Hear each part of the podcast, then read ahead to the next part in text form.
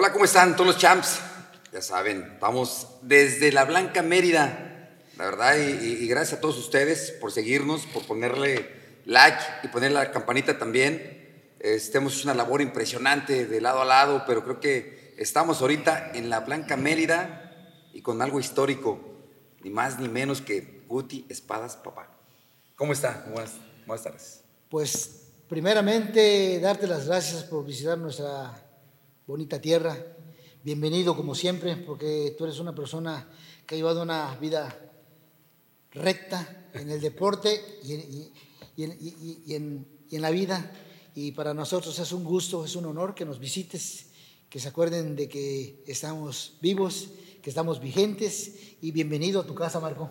No, al contrario, va a ser como un tipo homenaje para Guti Espadas, la verdad, todos los champs vamos a estar aquí platicando larga, larga y tendidamente.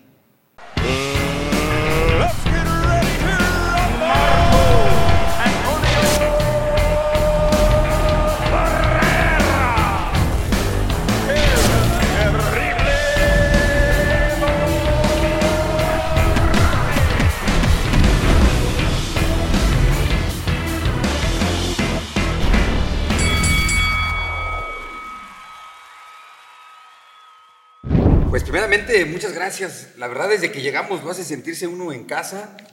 Este, gracias por la hospitalidad. Eh, para mí, para mí es un honor estar con usted. Yo creo que, pues, nuestros primeros campeones, ¿no? Efectivamente, el, primer campeón del mundo fue el maestro Miguel Canto y tuve el honor de ser campeón del mundo en segundo, en segundo lugar, cuando nuestro querido Yucatán, pues, era el ojo para el mundo, porque estaban las dos versiones, el Consejo Mundial de Boxeo y la WBA. El maestro Miguel Canto, que impuso récord en ese tiempo de 15 defensas, pues era el maestro del esgrima, el del arte, de la defensa. Y nosotros pues éramos peleadores aguerridos, que íbamos por dentro, fajadores, pero fajadores defensivos, ofensivos, porque teníamos, aparte de, de, poder tener la habilidad para atacar, pues también podíamos bloquear y quitar los golpes, porque afortunadamente cuando nos tocó el, el tiempo en los años 70 de, de estar eh, en el boxeo, lo que el mundo se, se fijaba en Yucatán, pues teníamos las dos versiones, y tener las dos versiones en un solo estado, pues nos saca la vuelta. Entonces tenemos un nombre y un prestigio y aparte de eso, pues tenemos la fortuna de tener el primer hijo de ser campeones del mundo, tanto padre como hijo, reconocidos a nivel mundial. Sin duda alguna, yo creo que sí lo vamos a aplicar bien adelante porque sí, creo que fue, fue la primera pareja de padres e hijos. Aparte está bien chavo, nació el 20 de diciembre del 54. Afortunadamente. Por razón, me veo más grande yo.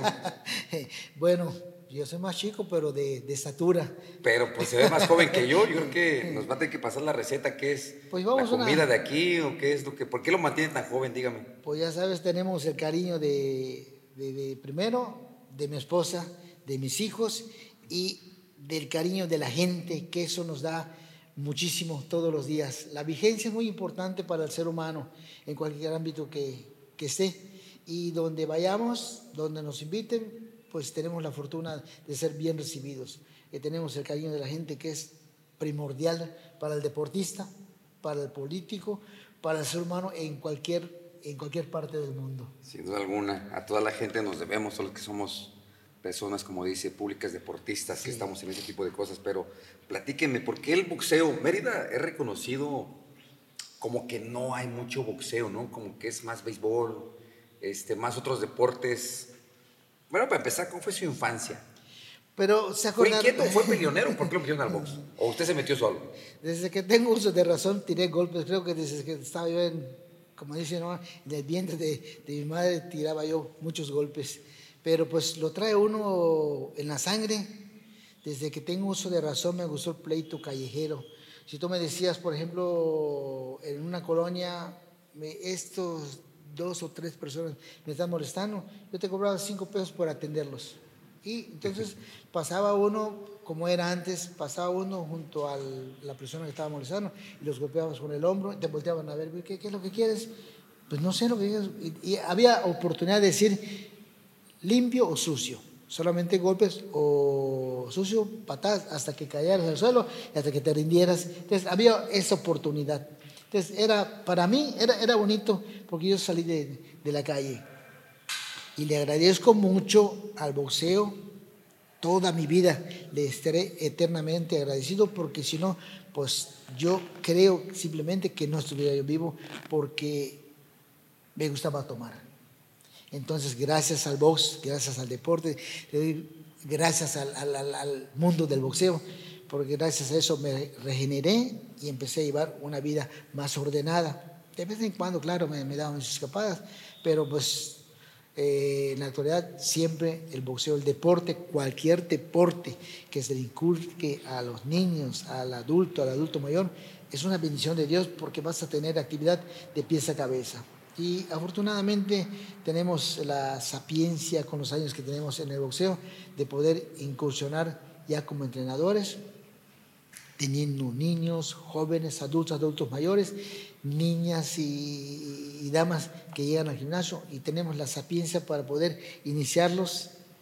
Podemos iniciar a los niños, a los jóvenes, a los adultos y adultos mayores. Y la paciencia también, porque la verdad sí está complicado Pero yo estar del otro lado, ¿no? Fíjate, Marco, yo creo que cuando te gusta algo y lo traes y aparte te pagan, lo disfrutas más. Eso sí.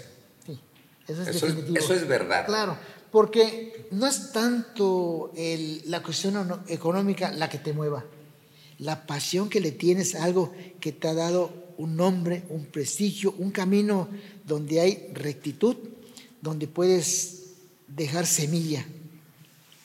Y para nosotros es un gusto tremendo haber incursionado en el boxeo porque llevas una vida sana, llena de disciplina, donde puedes tener un mejor ritmo de vida. Y yo creo que llevando una vida sana vas a tener, se supone que una vida larga. Y sí, porque se ve muy joven. Este, Gracias. Y aparte sí, yo creo que inculcarle a todos los chavillos eh, Cualquier deporte, el que sea, yo lo he dicho muchas veces, fútbol, básquetbol, voleibol, yo creo que te saca un poquito, te aleja de la calle, de, todo. de todos los peligros que hay actualmente. Antes no lo existía, como dice, era aventarse un tiro y a como nos toque y se acabó. Ahorita, desgraciadamente, pues ya hay armas, ya hay de todo, ¿no? Ahorita como disciplina para ellos, yo creo que está extraordinario. Bueno, y aparte, un maestro así, pues me están dando ganas hasta de regresar, cambiarme a Mérida y ponerme los guantes otra vez, pero, pues... Pero como, como decía un amigo, tienes que regresar, pero lo, que te llevas. Sí, sí, no, pues nada más les dije de dónde era y todo el mundo guardó las carteras. Dije, no, ya, ya se me quitó todo eso. No, no, no. Pero a ver, platíqueme, ¿quién inspiró en el boxeo? O, o, solo se metió? ¿O los papás lo llevaron? ¿O qué fue lo que sucedió? No, debido a la indisciplina que tenía desde que eh, tengo uso de razón, pues me gustaba lo que es el trabajo fuerte en la, casa de mis padres yo tenía unas, unas piedras de la albarrada donde yo hacía ejercicio y las levantaba todos los días. Y tenía un tronco de, un árbol con el cual yo luchaba. En mi mente imaginaria, pues hacía yo lo que es la lucha y el trabajo de fuerza sin saber que iba yo a incursionar al boxeo. Pero debido a que trabajaba yo eh, en un taller de mecánica, pues los compañeros, ya sabes, y pues al fin, al cabo, muy joven, pues una, una cerveza, pues una cerveza, y, dos cervezas, pues, y, se sentía lo que es eh, las primeras cervezas con el mareo, pues se sentía uno bien, ¿no? Dice, me siento mareado, me siento diferente, pero me siento alegre, entonces eso me daba para ir avanzando en el problema del alcohol. Entonces ya los sábados cobrabas y vamos a tomar. Sí, sí, sí. Entonces no falta alguien que diga, pues estás perdiendo tu tiempo, en lugar de estar peleando en la calle, que te cobrando cinco pesos por pelearte con este, con ese, hasta con tres. ¿Cuánto? Eh, el cinco. Sí, no, pues llegabas bien, aparte salían para las cervezas. me decían, eh, me está molestando, vamos, cinco. Ana, con el cinco, cinco pesitos.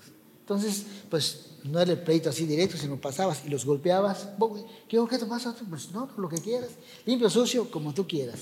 Y así fue como dijo, bueno, pues mejor me meto al boxeo. Pues, eh, pues no, porque debido a que me fui a, un puerto cercano de aquí, del Chac Puerto, fuimos a descargar un camión, iba un maestro, bueno, ahora maestro ya retirado, no voy a decir su nombre, muy alto él, este, pues habíamos descargado y caía la lluvia y hacía frío, pues en el camión nada más es la cabina donde caben algunos y nosotros tenemos que ir en lo que es la cama.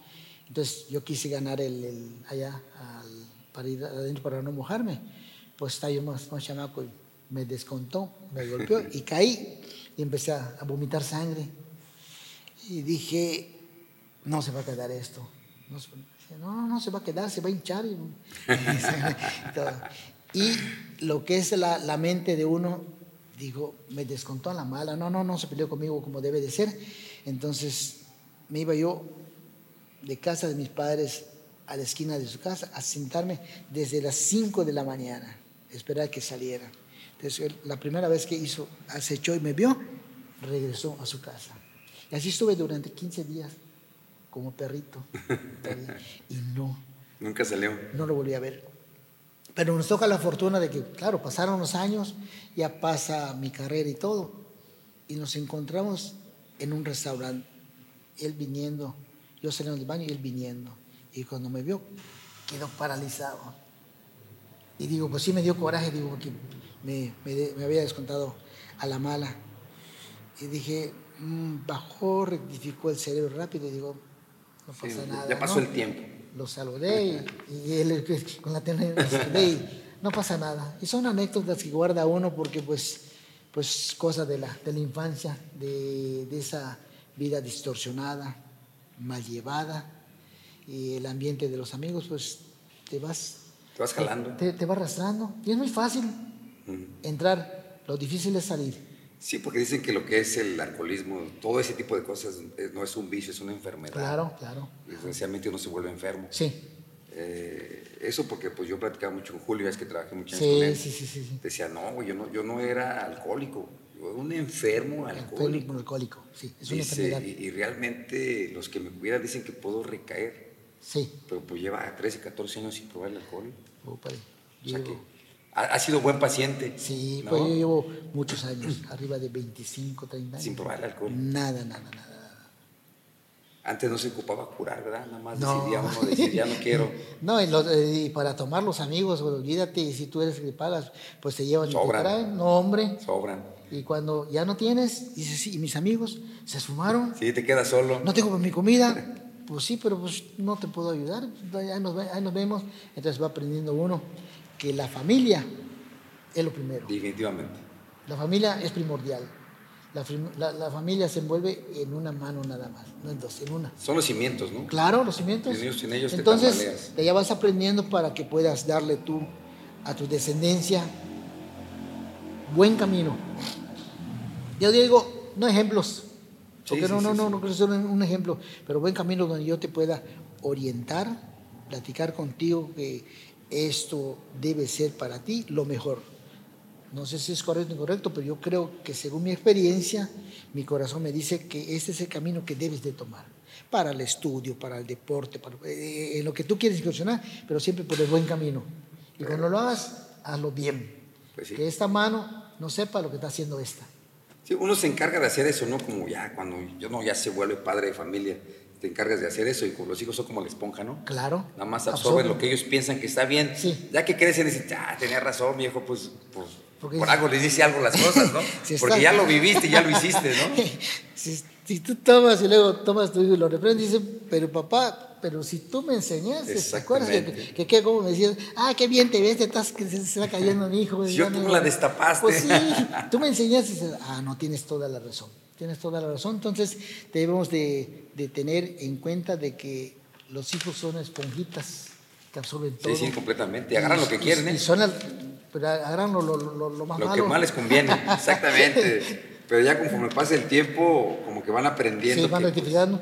Y cuando tienen descendencia, decían, tenías razón. Pero yo le decía, no me digas esto a esta, a esta altura que tenías razón. Pensándolo bien, le digo, hijo, no digas no, aquí lo puede decir, aquí lo puede decir. se anda por ahí, sea pendejo, mijo, tiene que seguir las reglas de lo que dice su papá. Bueno, con cariño, pendejito. Con cariño, sí, con, con, cariño, con todo respeto y cariño, claro. no sea pendejo, haga caso. Pero pues eh, es importante también en la vida que los hijos alguna vez tropiecen. Ah, no, no, para que sientan el dolor de que, ay, ya tropecé. Ah, te dije que no pasaras por aquí porque en este camino vas a vas a, te vas a lastimar. Sí, Entonces, sí, sí. es una enseñanza. Bueno, también es importante de que se les vaya enseñando a ellos de que ellos vayan aprendiendo poco a poco, porque si no, ¿cuándo van a aprender? ¿Cuándo van a tener la experiencia? De repente nos echa a perder, ¿verdad? Claro. quiere solucionar no, no, la no, vida mira, haciendo que no los sí, dejen que caminen. No, no, hay que soltarlos y que tropiecen y que se caigan. Y, ¿por, por, por qué dices eso? Porque es importante de que ellos sientan el dolor. Diga, ay, me duele.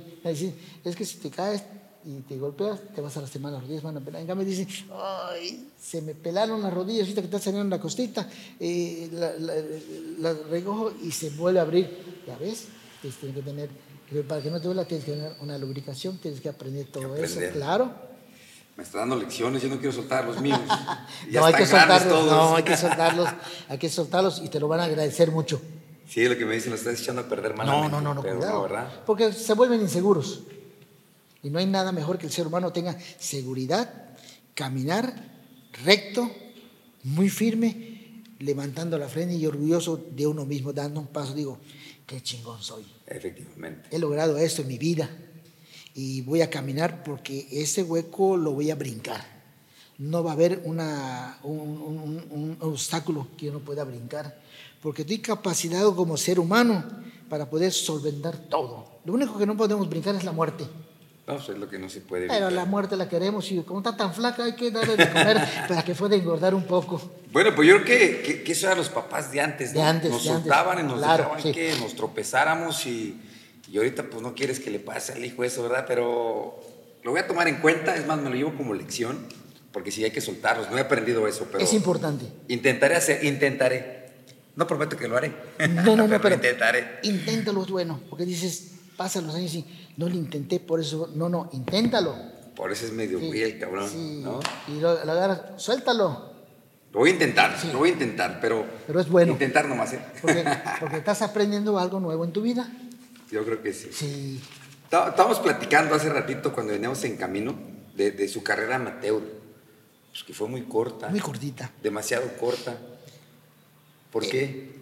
Porque eh, está, los torneos cuando hacen y organizan las peleas amateur vienen de todo el interior de tu región y se van abarcando, abarcando, se van eliminando hasta que llega la esencia. Y me tocó la fortuna de llegar cuando estaban ya en las finales. Yo debuté en el box amateur y nada más tuve cuatro peleas con los meros gallones, cuatro peleas para coronarme campeón del estado en los guantes de oro. Tengo el primer cinturón que está en mi casa, que casa de todos ustedes. Ahí está el cinturón exhibiendo. Y ya sabes que llega la gente y vengan y pasen y tóquenlos y bájenlos y pónganselos y tómense las fotos. que ¿Y cuántos años tenía? 15 años. Eh, eh, empezó entonces a los 15 años en Como profesión la Martina, amateur. como la Martina, como la canción de la Martina, a los 15 años 15 tenía años. Martina, sí. Y cuatro peleas Cuatro peleas, me coroné campeón del estado. del Estado. De guantes y de oro. después guantes de oro. En, en el 70, en, en 1973, tuve la oportunidad de disputar el campeonato del Estado ya como profesional. Me tocó pelear con un compañero que trabajaba con nosotros. Bueno, yo trabajaba ya, era el, el- el- cuando era mi apoderado, mi padrino, don, don William Abraham, que fue el propulsor del, del boxeo, que le dio auge y nombre y prestigio a todo esto. Pues él nos apoyaba. Y cuando veía que tenías talento, decía, no vengas a trabajar, tú ven por tu semana y dedícale el tiempo al boxeo. Claro, no le parecía a los hijos, porque dice, ¿cómo le va a estar pagando si no está trabajando? Claro. Y él, él se enojaba mucho y decía porque era una persona que ayudaba a mucha gente. Decía, ustedes han visto que mi vida ha sido trabajar todo el tiempo. Mi vida ha sido de rectitud. No fumo, no fumo, no tomo, no llevo una vida de asociación. Estoy dedicado por completo a mi trabajo, a las empresas, para darle auge a todo eso. Entonces, déjeme hacer lo que me gusta.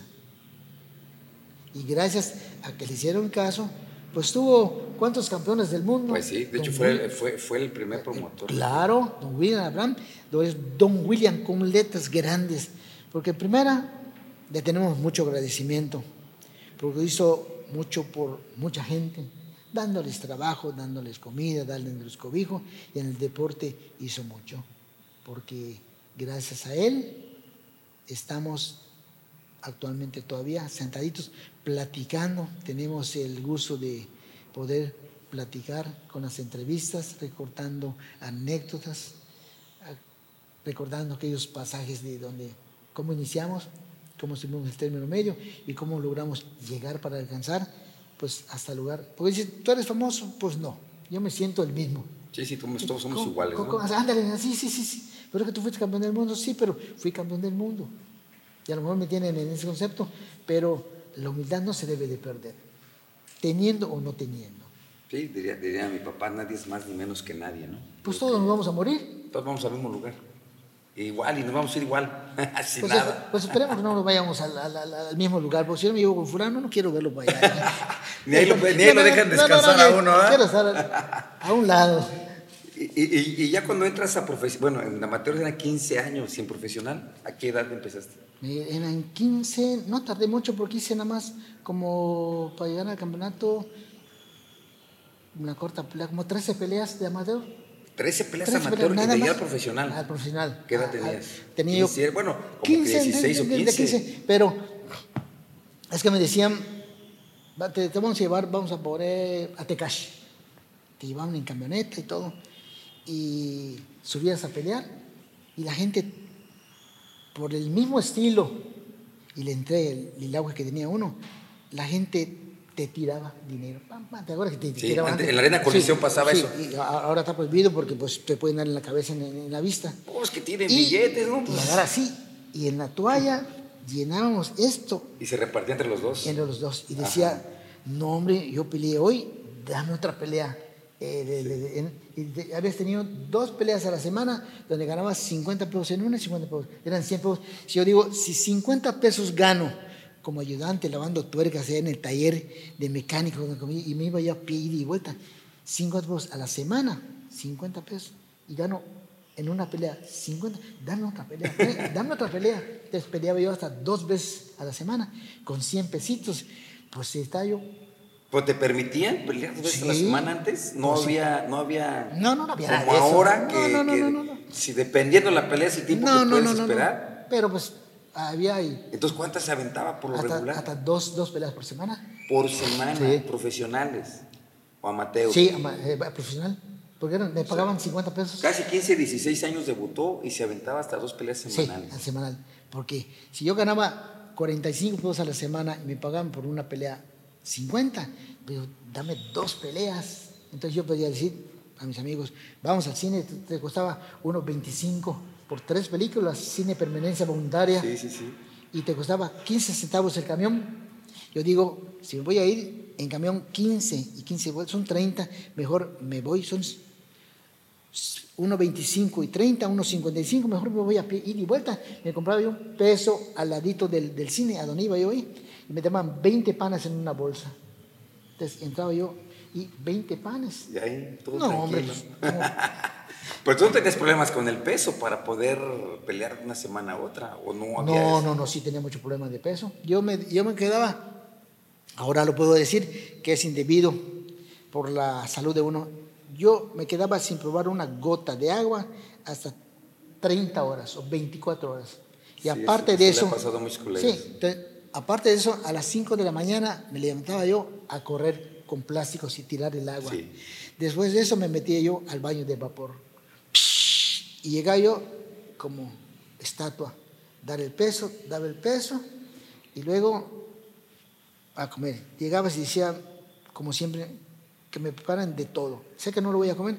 Había la carne asada, el caldo, las tortillas, el boquito y así, así, para ver la comida. Sí, porque no te entraba realmente. No, una cucharada y ¡wow! Y te duele el estómago, te revienta, parece que es ácido muriático. Entonces veía la comida que me lo pongan el caldo, la sopa y mi refresco Mentalmente absorbía yo. Entonces podía trabajar, tenía la habilidad de poder trabajar mi mente. Digo, y a la hora de la pelea, Yo lo único que hacía es tocaban la campana y trataba de dejar al peleador a las cuerdas a donde yo me podía despegar porque no había piernas. Sí, sí, pues Pa- pa- aguantar, aguantar, hasta que ¡bum! y ¡bum! caía. Yo decía, gracias, Dios mío, yo no podía más. Esa hora que decías, Sí, sí, no me falles, No, por no. favor. Sí, sí, gracias, Dios mío, porque ya no se podía. ¿Y qué dijo la familia cuando dijo, pues voy a ser profesional, lo estoy agarrando en serio? Pues mis papás no sabían. Ah, lo hacía a escondidas, A entonces. escondidas, a escondidas. Entonces, mi papá un día de, fueron unos amigos, digo, vamos a ir a, a la plaza de Romero, va a pelear tu hijo. ¿Quién? Guti Espadas. No, mi hijo no es Guti Espadas, mi es Gustavo Hernán Espadas Cruz. Vamos a verlo. Vamos, es tu hijo que va a pelear. Bueno. Y yo, pues, cuatro rounds, trepo y hago así, veo a mi papá. Y digo, digo, en la quería bajar. no, hombre. Y me puse a temblar. Y nada más lo vi y con la mirada me decía todo. Y, Eh, sí, antes con la mirada yo dije, al rival lo voy a acabar pronto, porque me voy a corriendo. Porque no había ni para el camión. Entonces estaba Y- todo escondido y todo- todo, y todo lo escondido, vio, platícame, eso está bueno. Entonces me dice mi papá, venga para acá. Dije, en la, en la madre. Sí, sí, sí, sí, lo primero que te viene a la mente. sí. Y me senté y como perrito en mi cabeza. Levante la cabeza. Dije, me va a dar en, desde, pues, su cinturón y con y todo, y daba duro el viejo, y daba flaco, pa, pa, te daba cuando te portabas mal, que todo el tiempo me portaba mal. ¿Qué pasó? ¿Le gusta lo que está haciendo? Sí, levante la cabeza. Dije, nada más. Sí, sí, sí. ¿Le gusta lo que está haciendo? Pues sí. Muy bien. Debido a que le gusta, hay que tener disciplina. Por valor, ya sé que Que le sobra. Sí, eh, le sobra. Pero hay que tener disciplina. No sé qué es disciplina. La entrada a dormir es a las nueve de la noche. Si llega usted un minuto más de la noche, va a dormir en la calle. Ocho y media estaba acostadito, esperando. Navidad, Año Nuevo, acostadito, escuchando cómo tomaban, se caían, ¿no? Para levantarme a la carrera. Eso era porque en ese tiempo lo traes por dentro, te gusta. Sí, sí, te gusta lo que estás haciendo. Y a mí no me importaba que me pagaran o no, o no me pagaran. Yo quiero subir a pelear. Eso era antes. Y el aplauso de la gente, no hay nada comparado con el aplauso de la gente y el cariño. No tienes con qué pagar porque la gente te aplaude por lo que estás haciendo. El aplauso viene y te llena de toda esa energía. Entonces todo eso es bonito. Entonces yo no le- nada más que le puedo decir a toda la gran afición, gracias. Sin duda. Sí, Y Yo creo que de los 70 y yo que soy de los 90, sí, soy de los 90, no, creo que soy de los 2000, no me acuerdo, pero compartimos la misma, no era monetariamente, No. era el aplauso, la gente, pelear con el mejor. Y usted la disciplina la agarró los papás, yo la disciplina la agarré ahora que me casé, dice. Así me decían, a tales horas y todo. Fue donde aprendí a ser sí, sí, sí, disciplinado, sí, sí, porque sí, para vos sí. casi no. Pero pues fue un debut, entonces fue un debut casi no, no esperado porque no estaba la familia. No. Te lo aventaste solo el debut. ¿Qué recuerdas de tu debut, del primer pelea? pues, pues fíjate que Vendaje diferente y guantes diferentes. había, había tomado un día antes. ¿En serio? Sí. Y llegué a la casa, digo que me dijo mi mamá, ¡ey! Así como dicen, así a su madre, jálala, fuera. Sí, sí, sí. Y ya me fui a dormir a la casa del pueblo. Pues es, es un lugar a donde se recibe a la gente que viene del interior del estado, los campesinos, donde no tienen un lugar donde, donde estar. Y se les deja allá un lugarcito. Ujú. Y me fui para allá. Pero sorpresa que llego a la casa del pueblo para dormir y veo a la gente. Box, box, box. Ah, esto es lo mío. Chinga. Y me voy al camerino a ver dónde están los, los boxeadores. Y veo allá al que fue mi manejador, don Pedro Rivero Segovia, el gordo, que en paz descanse. Y lo veo allá. Me dice, eh, ¿qué haces aquí? Me dice, pues vine a dormir. Me dice, qué bueno que llegases. Me hace falta un peleador.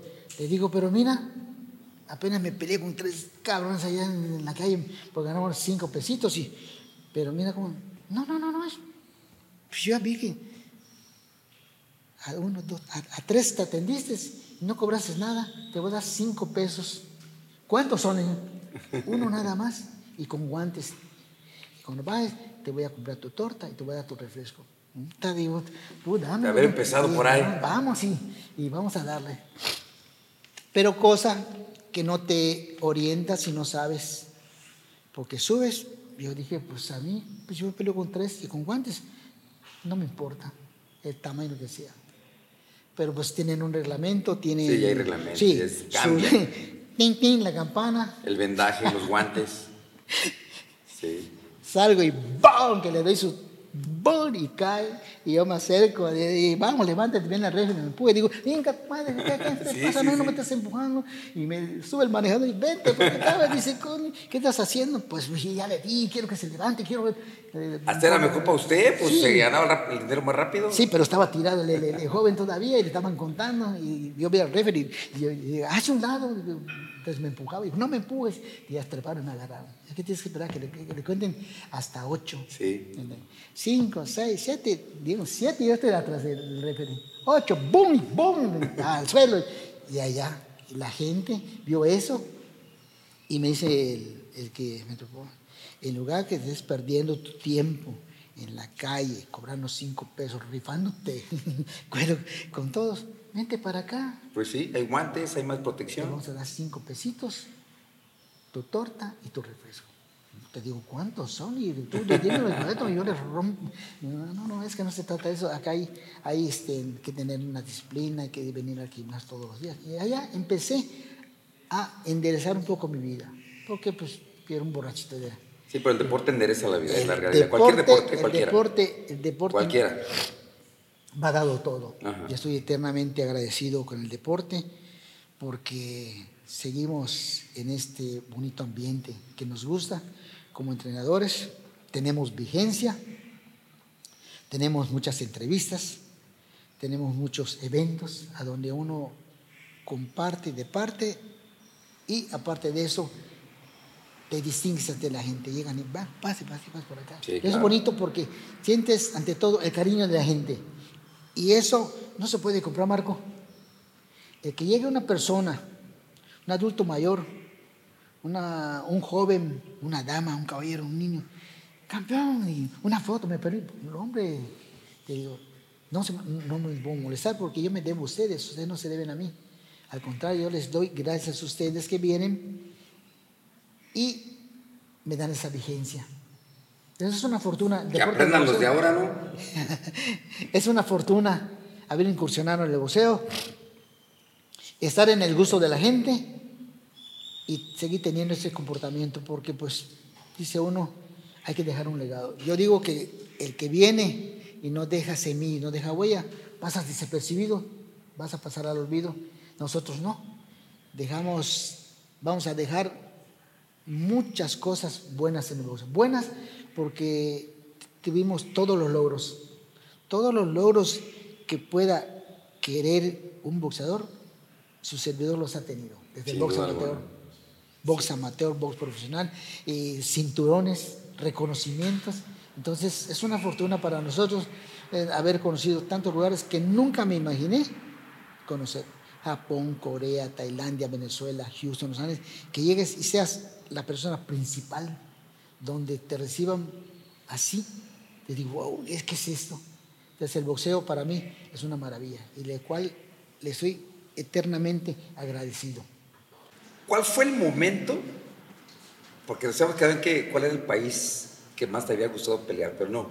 ¿Cuál fue el momento en el que realmente dijo, el boxeo es mío, lo voy a agarrar con seriedad? Porque vea que había reglas, ¿no? Pesaje, pues usted tocó 28 8 horas antes. Sí. ¿Cuándo fue cuando dijo, voy a retomar esto, lo voy a agarrar bien? Porque no era lo mismo de como decía, pues, ah, voy a pelear aquí. No, cuando ya dijo, me voy a enfocar y quiero ser campeón mundial. Bueno, pero es que eso eh, fue, un, proceso re- realmente para mí muy corto, debido a la misma entrega que tenía uno, al hambre. Yo siempre ya ha- ha- hablo de- del hambre tanto de ser alguien en la vida y hambre de, de comer, porque no había muchos recursos. Y dice uno, esto, esto es lo mío. Si peleo por cinco pesos en la calle, aquí me dan 50, pues con dos peleas tengo 100 pesos y me alcanza hasta para invitar a mis amigos al cine. Entonces, todo eso me fue, me fue motivando, puesto que debido al boxeo, al cual pues he tenido agradecimiento pues para toda mi vida, pues pude enderezar mi camino, porque si no hubiera sido por el deporte del boxeo, pues posiblemente ya no existiera uno, porque pues me gustaba mucho el ambiente de, estar tomando con, con, los supuestamente amigos, te pues invitan para iniciarte, pero cuando no tienes, pues ya no tienes amigos, pues vas, vas valorando, vas aquilatando, vas madurando con la vida. Y algo de lo más importante, la familia. Ah, no, estos son los cimientos, definitivamente... Siempre, nunca se va a terminar el cimiento. La familia, dice uno, primero. Es el número uno. Entonces, pero vas aprendiendo, Marco, con el tiempo. Porque cuando estás muy joven, tan chamaco, pues no tienes la experiencia, la madurez, no tienes los tropiezos para poder enfocarte a la vida como debe de ser. Ahora siento de que contribuyo a nuestro querido México puesto que llevamos una vida disciplinada, una vida con mucho orden, que estamos dejando huella como, estamos, como dejamos huella en el boxeo. Boxeo amateur, boxeo profesional, boxeo mundial. Estamos dejando un legado, un camino limpio, donde estamos dejando esa semilla buena, donde hay aprendizaje porque el, dar clases en el boxeo no implica solamente enseñarle al joven lo que es tirar un golpe, pararte, la guardia, bending, rolling. No, no, no, no, no. Tienes que mostrarle al, joven que tiene que tener disciplina desde su casa para ir a la escuela, levantarse temprano, cepillarse los dientes, tener esa obediencia hacia los padres, ese respeto que se debe tener ante todo porque son los que nos dan el ejemplo, quienes trabajan para poder sobresalir. Y eso tenemos que tenerle un agradecimiento tremendo a los padres, porque son los que se fletan para, para todo. Pues Entonces, eh, los padres es inmensamente que no se puede tener yo creo que nada para agradecer a los padres. No acaba uno. No, no, no, acaba. La verdad, Entonces, eh, yo creo que una persona agradecida, primeramente porque tenemos vida, y decirle a los padres, gracias, gracias por las enseñanzas, gracias por los cimientos, gracias por el ritmo de vida que nos enseñaron, porque son un ejemplo para nosotros y afortunadamente, gracias a ellos, estamos en estos años, todavía que sentados para poder platicar con esta gran audiencia que tiene el boxeo, que nos deja huella invalable. Hablando de los padres, ¿qué te dijeron y qué pensaste tú en la primera salida que tuviste al extranjero? Pues como, como decía mi mamá,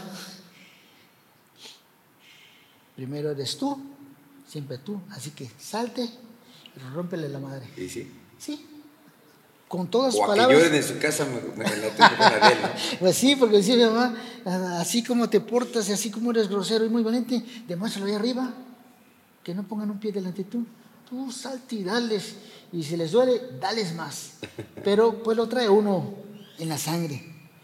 Yo veía un, una gotita de sangre y yo quería que saliera un chorro. Y yo quería que había una cortadita, quería que se abriera todo tienes, tienes ese, en ese momento, por la misma juventud, y, lo traes tú por naturaleza, quieres devorarlo. Quiero decir, en su nariz, que se suma a su nariz, que salga por su cerebro. Lo tienes en tu mente. Si le voy a dar, le voy a quebrar su quijada y le voy a darle las cosillas y se lo voy a romper, no me importa. Yo quiero darles. Habría que lastimar, ¿verdad? Habría que lastimar, lastimar. Ahora está más tranquilo el boxeo, está más humanizado. Ahorita vamos a hablar del boxeo actual, pero vamos a, seguir con el boxeo de antes porque la verdad sí, muy complicado y pesado. Sí. ¿Cuál fue el país que visitaste? El primero, fuera. Eh, Tokio, Japón. En Tokio. Tokio, Japón. ¿Cómo es Japón? Uh, vale. Y aparte son kamikaze los de allá. Es que, Marco, no tiene idea uno en la mente salir de la nada y pararte y abrir la puerta y ver que, esté cayendo la nieve. Es un sueño para uno, para un joven como en ese tiempo, con la edad. Decir, no duermo, me voy a quedar parado viendo cómo va cayendo la nieve. La madre naturaleza deja caer todo eso. Porque no es ser humano la madre naturaleza nos está regalando el aire, el agua, la temperatura, todo eso. Entonces dice, no hay nada más que es un paraíso. Y aparte otro idioma. Otro idioma. Otras costumbres. Otras creencias, otro comportamiento. Entonces las, las personas que iban, estudiantes de la universidad, a platicar con nosotros. Hasta me río porque decía que, que, querían aprender un poquito de las palabras en español. No, pues le enseñamos puras groserías. Puras groserías. Ellos a nosotros también no, no, no, groserías. No, no, no, nuestro fuerte, las groserías. ¿Y qué les decías de arriba para abajo? Efectivamente. Es lo que le enseña uno a los japoneses. Sí, pero qué padre platicar con ellos que no te entiendan y te, te cagaban la risa. Dice, ¿no? Pero Qué experiencia para uno. Qué impresión que te decían, ellos son muy inteligentes y apuntaban que decían, pelanada. Sí. Y chinga tu madre. Sí. Y, groserías de, de, de, de, la de abajo, de, como de la de A a la Z. No, y se las aprendían rápido, ¿eh? No, no, no, todo, todo muy bien. Y hasta allá todo tranquilo. Pero la impresión que te da, que dicen, Buenas tardes, ¿no? Un invitado, sí. Mi maestra de español quiere saber qué significa esta palabra. Y dice, ah, decía, mm, no hay problema, no hay problema. Decía al licenciado Eric Sherman, mi padre, sí, sí, no estás malito, sácame de este hueco, yo me voy para el lobby a tomar un refresco. Y se los dejaba yo. ¿Qué hacía? Yo no lo sé. Sí, siempre, siempre por regularnos, este, estamos acostumbrados. Sí, sí, a sí, los sí, mexicanos sí, sí. pura grosería. Sí, pura groserías. Creo que nunca vamos a cambiar. ¿Y cómo nos fue en esa pelea? Platícame. ¿Fue todavía a 10 o fue ya 15? Ya era pelea de campeonato. Ya era pelea a mí me tocaban las peleas de 15 rounds. ¿Qué? Ah, 15 rounds. 15 rounds. ¿Cómo eran 15 rounds? Porque lo desconozco, a mí me tocó 12. En el 12, como que ya el aire se te acaba, ¿cómo le hacías para el 13, 14, 15? Pues la condición física era buena. Demasiado buena. No había que comer, pero sí que, había que trabajar. Para decirte más o menos, una carrera para mí era correr 15 kilómetros. Ah, caray. Porque no tenías el avance en la medicina, el avance en la tecnología, el avance en la preparación para los entrenadores. Tú corrías lo que buenamente tu cabeza, tu organismo, tu corazón te decía hasta aquí. Y, y eso pues para nosotros fue muy bueno porque fue una formación a base de puro esfuerzo. Tú corrías lo que tú querías, corrías 15 kilómetros, 20 kilómetros y decías, hasta aquí, ya me siento bien. O para reducir el peso, ¿no? Para reducir el peso. Que, con esos kilómetros bajabas. Generalmente con eso batallaba. Te voy a decir que yo dejé de probar una gota de agua y un bocado durante 30 horas para darle peso. ¿Tú sabes lo que son 30 horas un día antes de, de 24 horas un día antes? No, usted era 18, 8 horas. O sea, 8 horas es el peso. 8, horas, Después se cambió a 24, que ayuda más. Sí, pero no desayunar, no almorzar, no cenar, entrenar, baño de vapor y diuréticos para poder orinar. Y quedar seco y caminabas como zombie. Entonces, eso era muy peligroso. Ah, claro, ahora ya no se permite. no, las nutriólogas se espantan, dicen que una descompensación, yo día con una le platicaba eso y decía que no existía en su programa que, que alguien, un ser humano, aguantara ese tipo de cosas. Le dije, métete a platicar con los boxeadores y verás que te vas a empapar de muchas cosas increíbles. Por eso digo, qué par de de puños tenía uno para aguantar todo eso. Eso y la necesidad de querer ser algo. El hambre. Exactamente. El, el, hambre es mágica. Sí, yo siempre digo, yo, yo, siempre que tengo la oportunidad de, decir esto, siempre lo digo, el hambre es mágica porque te abre todo. Te abre todo para poder sobresalir. El, hambre, la necesidad, ¿no? El hambre para comer y el hambre para ser alguien en la vida. Para querer demostrar Claro, claro, claro. Y eso te da una fortaleza tremenda, te da ese, ese extra para poder decir, yo, yo quiero, yo puedo. ¿Te acuerdas con quién disputaste el campeonato mundial? Con ¿Y Alfonso, en dónde? Alfonso López, 2 de octubre de 1976, en Los Ángeles, California, en el Sport Arena. Qué buena memoria. Tenía yo dos años apenas. ¿Sí? Estaba chiquito. Soy del 74 ¿Qué edad tienes ahora? y ya empezamos mal. Ya casi 50. No, 50, ya 50. En enero Pues, cumplo 50. pues no te digo mucho, pues, muchos años. y se ve más joven que yo. Yo tengo 52, Sí, sí, con razón se ve más joven. pero en el boxeo, dice. no, toda mi vida. toda Ese, mi fíjese vida. que ese de Los Ángeles era como, como pelear en México en la Arena Coliseo, ¿no? Eh, había mucha afición mexicana. Mucha afición. Muchos paisanos Pero, iban a pero ver. definitivamente pelear en México y pelear en Los Ángeles hay un gran abismo. Ah, no. Es el sueño de todos los que peleamos. ¿no? Oye, llegar a Los Ángeles y que la fanaticada mexicana te acobije. Te, Uh, te sorprende ver que los paisanos, ¿cuántos sabemos, ah? Es una cosa tremenda. Dije, ¿por qué tanta gente? Se llenaba el gimnasio y se quedaba la gente allá afuera Sí. para verle a uno. Decían, no puede ser posible, vamos, este, vamos a, a comer a algún restaurante y la gente nos seguía, nos amontonaba. No podemos, vamos a llevarte lejos. Y la, gente, la fila de carros, pero lo trae uno, lo trae uno. No se compra. Sí, no se compra, Sí, efectivamente. sí. ¿Y cómo, cómo nos fue? Con ese paso por Los Ángeles, porque la verdad quien, quien empieza este deporte y pisa Los Ángeles, sientes que es el trampolín que estabas esperando, porque dices, ves a toda la paisanada, toda la fanaticada que te está apoyando, que está en los gimnasios. Sí. Y, y- y en ese tipo de eventos, que por ejemplo fueron muy comunes, tocó a todo mundo, ¿eh? Chávez, a ti, todos. Cuando llegas a la arena, volteas, ¿qué pensabas? Porque el rival no era nada fácil. Pues no, pero es un sueño. Y en, en mi mente, rapidísimo, pues no tarda mucho tiempo, decía, decía así, y el bullicio de la gente. Sí. ¡Wow! Penetra en la mente. Si estás en el camerino, oye, ¡wow! Ya cayó.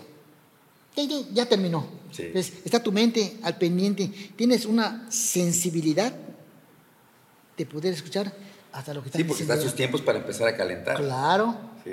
Y, y- y el calentamiento ya se hace en esos tiempos. Ya cayó en chinga y te Sí, parabas sí, a calentar. sí, sí, sí. Y falta un momentito y haces tiempo, por favor. Sí. Y, y así. Y cuando el tape se usaba en el nudillo. Ah, o sea que en tu tiempo se usaba hasta acá. El. Y quedaba como. Antes, ahorita es de un Ah, dedo está para prohibido, atrás. está prohibido acá. Recuerdo, recuerdo eh, haber peleado en la Plaza de Torres Media con Orlando Hernández, un costarricense. Ujú. Y usábamos tape todavía. Uno Hasta muy- Sí, tape. Uno con pegada res- respetable, fuerte.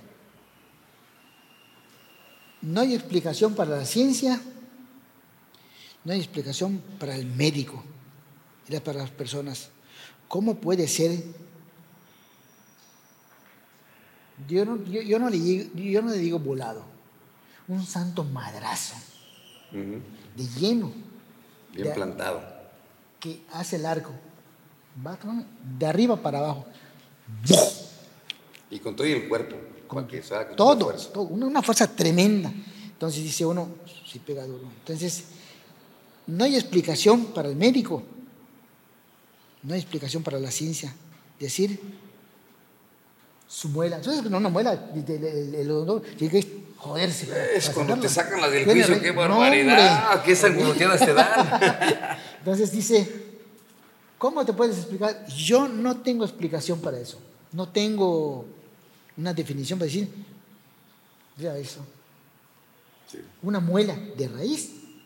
Dice, "Eh, Es que salió no se estaba moviendo, no estaba vieja. ¿Cómo tiene explicación para la ciencia, la medicina?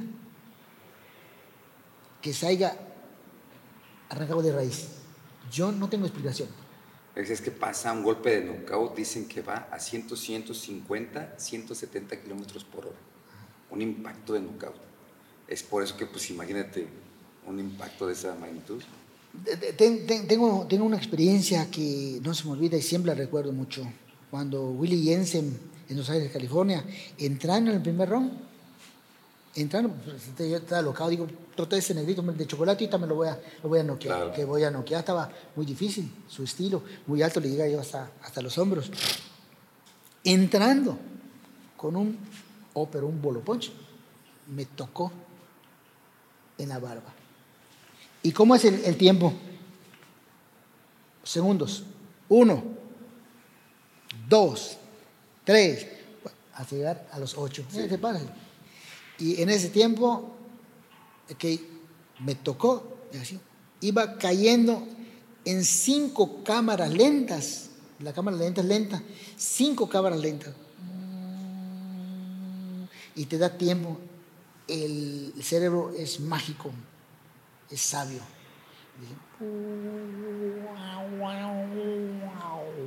Distorsionado. Sí. Luego, el bullicio de la gente. ¡Ah! Voy cayendo. Ya sé que se cae uno. ¿Te despiertas cuando, cuando no, ya tocaste la lona? Ay, no, caray. perdón, o sea, a mí, yo iba como en, en una en una nube de, de, de, de espuma, cayendo, cayendo. Y dice, siente padre, oh, te padre. y decía entre mi mente, estaba distorsionada. Estoy soñando, estoy soñando, estoy soñando. El cerebro rápido. No, chingues, estoy peleando, tengo que levantar. ¡Bum! Me, levanto y vámonos sí, otra vez. Sí, sí. María me dice, ten cuidado, entra con mucho cuidado. ¿Qué cuidado? Tienes esa, esa rabia. Digo, me tiró y le voy a Willy Jensen. No pegaba duro, pero me dio en el botón. Y es ese tiempo mágico. Nunca lo volví a vivir. Me daban y me mareaba, pero ese tiempo que viví es mágico. Entonces te tiraron pocas veces. Pocas veces, pocas veces. No, no, no, no muchas. Eh, me tiró él, Willy Jensen. Mm, muy poquitas que, que, que, haya caído. Así, que caiga. Me tra trastabillé, sí, porque me daban y me mareaba y me volvía a reponer. Sí, sí, sí. Pues de repente lo Sí, normal, ¿no? sí. Te trastabillas, pero Poquito, sigues sin pelea. Voy, debido a la, a la gran condición física que tenía uno, volvías enseguida un- una respiración. Llegabas, por ejemplo, al, al- muy cansado después de pues, todos mis combates, afortunadamente fueron de choque, muy duros. Llegas al- al- a la esquina cansado por completo, dice, ya las piernas. dan. Yo le decía a mi embajador, no seas malito, ¿qué? Agarra el hielo y pónmelo en mis huevos. Sí, de hecho, actualmente todavía se sigue haciendo todo eso. Mete tus manos, no tengas cuidado. Es, e- ese es el suspiro que uno Sí. da. Entonces ya desde aquellos tiempos empezaban a... Porque yo decía de repente, pero ¿por qué el hielo? Pero así cuando llega, como que brincabas Sí, y sí, sí, te sí. despertaban. Aquí no, yo quiero allá. Sí, no, no, la nuca por lo regular. Y salió nuevecito de nuevo. Ah, ahorita vas a ver, hijo de tu.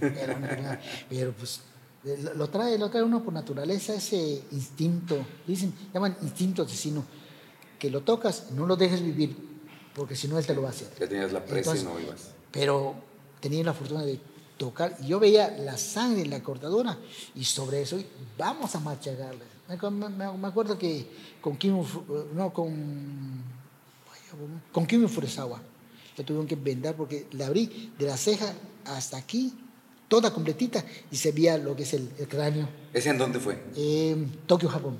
En Tokio también. Entonces me acerqué y, digo- y me dijo un manejador, o don Lupe Sánchez, no recuerdo don Lupe Sánchez, eso que hiciste quiere decir que tu carrera ha terminado. ¿Por qué? Porque te dio pena. Tú eres de que le- les das allá y los machacas. Les das una nariz, quiero que salga por el cerebro. Eso está marcando el final de tu camino. Y efectivamente, palabras sabias. Entonces sí, ya, ya, ya no sentías ese... No, ya me daban pena. Ok. me daba pena darles, porque recuerdo a un, a un peleador que le daba yo en los estómagos y hacía como ratoncito, se quedaba, Pues cuando suena así dices, ya está. ya está. Y entonces les dolía mucho, entonces ya me empezaba a dar pena. Entonces me decía manejador, Lástima, ¿no? lástima eso, siempre daba lástima golpear, ya no los quería yo golpear. No. Ya me di yo el golpe para, me dice, lo que estás haciendo es mal. Me decía, salte y acábalo. Es una orden. Bien. Bam, bam, listo, frío. Eso, así es como trabaja usted. Así es el boxeador. Entonces, si usted ya empieza a sentir eso, está al final de su carrera. Ya. Y palabras sabias de, de, grandes manejadores como don Manuel Moreno, don Lupe Sánchez, la manzanita. Manuel Moreno, ¿cómo recordar a Manuel Moreno? Ah, mejores guantes, ¿no? Claro, Manuel Moreno. Doble M. De cabello blanco, señor. Cabello blanco, siempre la te tenía en su casa. Juan el Loco, el que estaba allá en el... Juan el Loco no me tocó la manzanita, sí.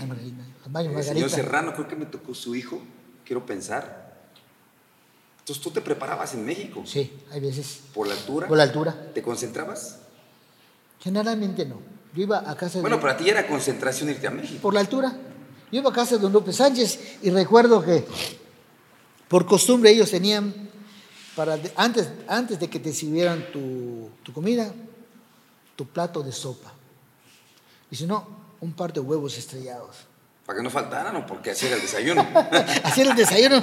Yo decía, muchos huevos, porque Por es un almuerzo, tiene muchos huevos, y mucho, pues, si tiene que comer, pues ya se los sirvieron, pues sí, pues me daban, ¿a quién le dan pan claro. con coma? Entonces era maravilloso la atención que nos daban allá. Yo tengo del boxeo solo bonitos recuerdos. Ah, los recuerdos no tengo.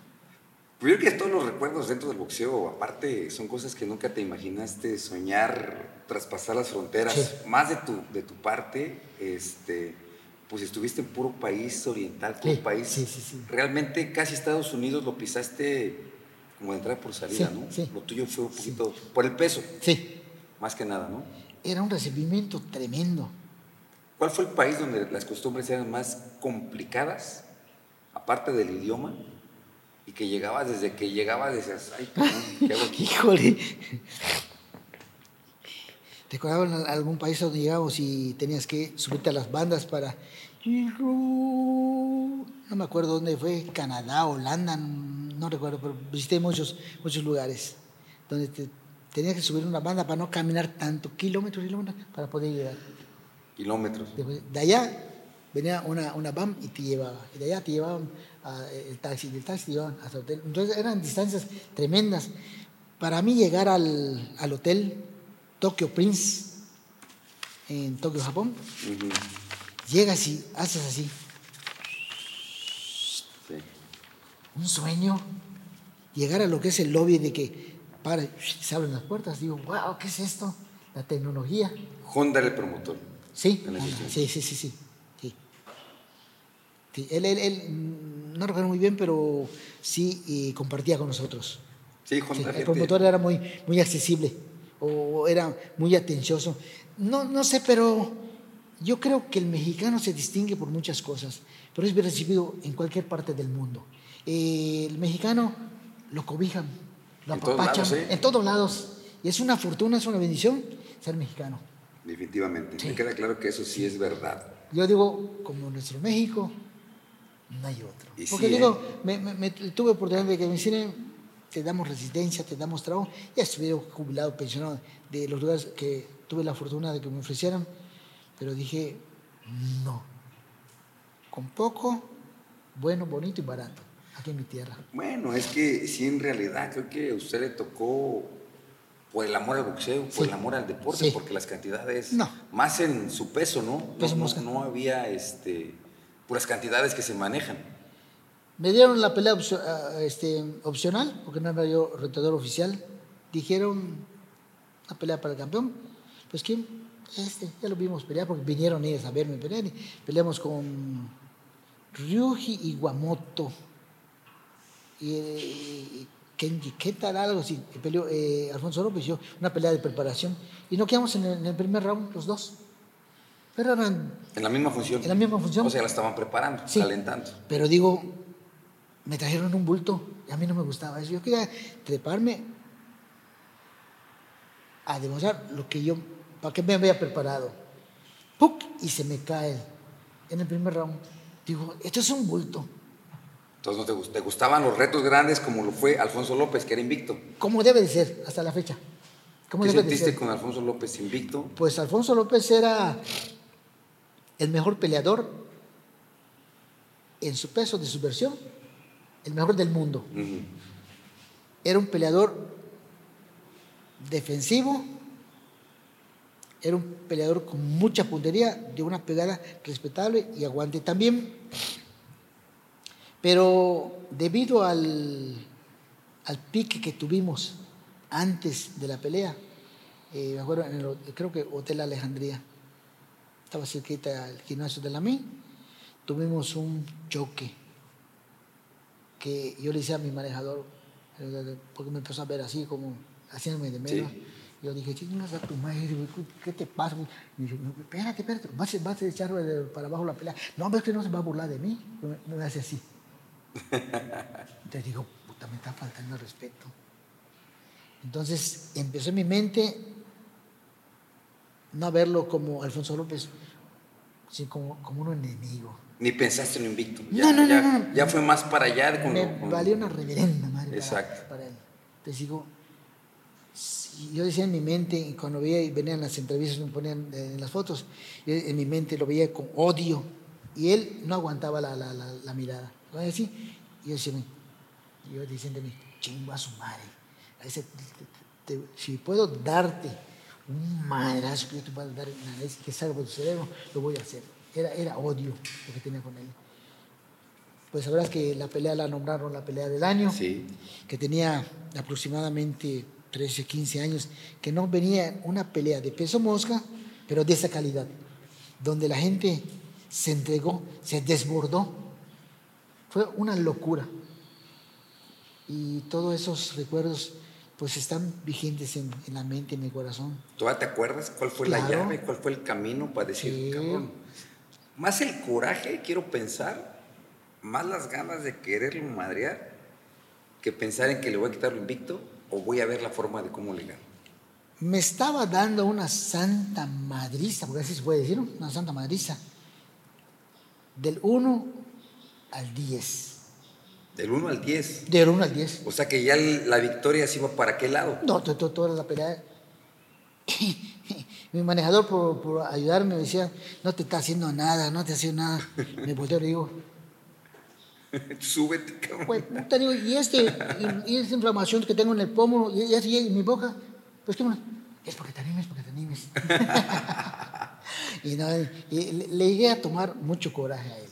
Le llegué a tomar te a decir, considerar hasta odio, porque era muy pedante de los que se creían.